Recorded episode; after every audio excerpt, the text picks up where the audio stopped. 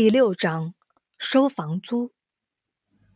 有了晋升，云溪感觉整个人的神识也在瞬间扩大。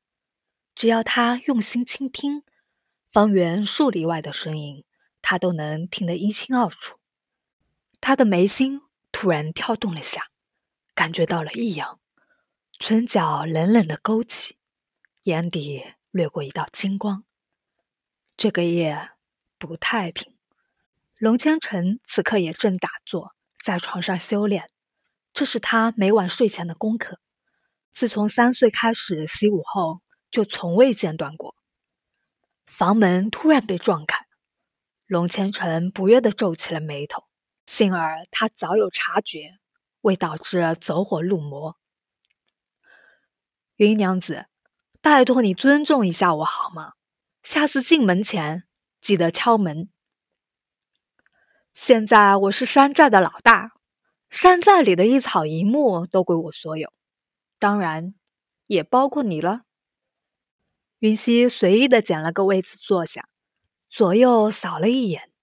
你在山寨也住了好几天了，是不是该把房租结算一下了？房租？龙千成无语的望了望夜空，恰好天空中漂浮着几朵阴云。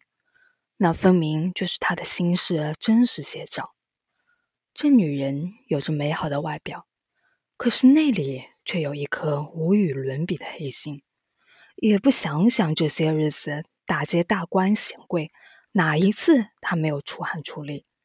他没有问他收取劳务费就不错了，他还好意思跟他讨要房租？你不是山寨的人。但看在你这些天出了不少力，我就给你打个九折九，收你一百两银子好了。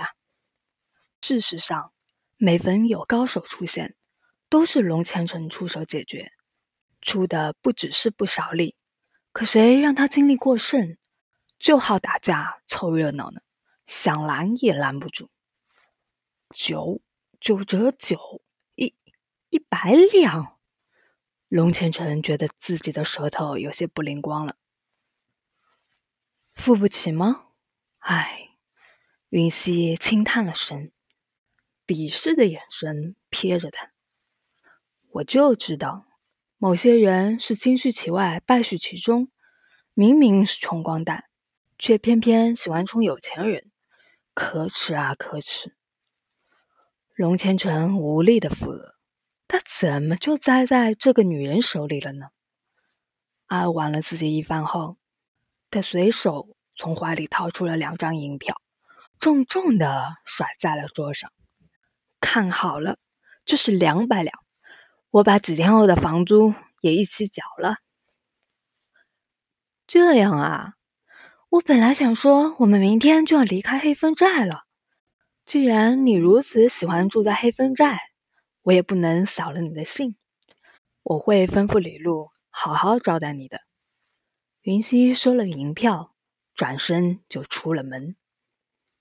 龙千成磨着牙在黑风中凌乱。云溪突然来了煞不回声。对了，今晚的月色不错，要不要一起去赏月？龙千成有些反应不过来，他邀请他赴约赏月。刚刚收了他房租，现在却要约他赏月，莫非这其中另有阴谋？他举头看了眼天上的月亮，该不会赏月也要付费吧？不去吗？那算了，我还是去找那短命鬼吧。云溪毫不留恋的转身继续前行，远远的传来他的叹息声。如此良辰美景，若是没有美男英雄相伴，定是个缺憾。美男英雄是说他吗？果然，本大侠的魅力是无法阻挡的。龙千成美美的自恋了一番，立马提脚追了上去。不就是赏月吗？又不是送命，他怕什么？客房，东方云翔歇了好一阵。脸色才稍缓些，喝下了一碗苦药，抬头时对上盘膝坐在床头的云小莫，如墨的凤眸溢出一抹神采。他千唇浅浅一笑，连他自己也没有发觉。他几乎在一日之内将这几年的笑都用完了。小小的人儿托着腮帮，像个小大人一般，一声接着一声直叹气。公子愉悦的心情让荣伯心中一片欣慰，在看云小莫时，眼底多了几分宠溺的味道。小莫，好端端的，你叹什么气？没什么，只是觉得祥叔叔这么好的人，却得了重病，真是让人伤感。小人儿又是一声婉叹，听着他老成的语气，荣伯有些哭笑不得。东方云翔无声的笑了，眸底的一汪碧湖，波光粼粼，深邃深幽。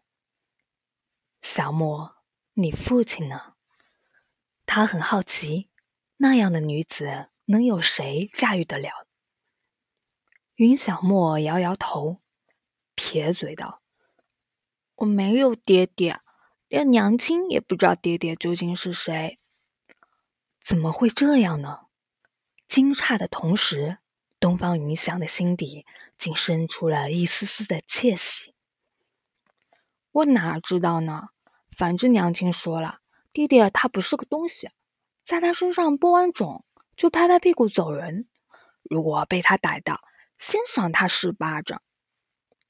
荣伯险些跌倒，果然像那女人的说话口吻。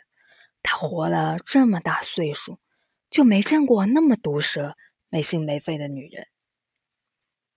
你娘怎么能这么教育你？这不是误人子弟吗？他实在替云小莫担忧。跟着这样一个娘，还不得学成怎样的秉性？小莫，你你这么盯着我做什么？云小莫几千瓦探照灯一般的眼神，定定的看着他，一瞬不瞬，狠狠的：“你说我娘亲的坏话，我要用眼神杀死你。”东方云翔低低的笑了起来。真是个可爱又护母的有趣孩子，一口气笑岔了，他重重的咳了起来。祥叔叔，你没事吧？怎么咳得这么厉害？云小莫担忧的皱了皱小眉头，小手顺着他的胸前一下一下抚着。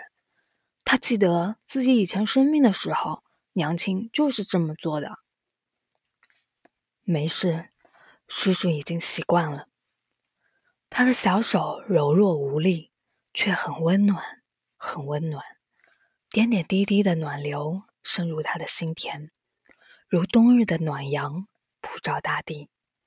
东方云翔静静的看着云小莫，只觉得他就是上天给他的恩赐，让他在有生之年还能享受到这样的温暖。荣伯感动的在一旁偷偷的拭泪。这孩子要是自家公子的亲生孩子，那该多好！只可惜公子因着一身的产病，怕连累无辜，所以断然拒绝了任何婚事，至今仍孤身一人。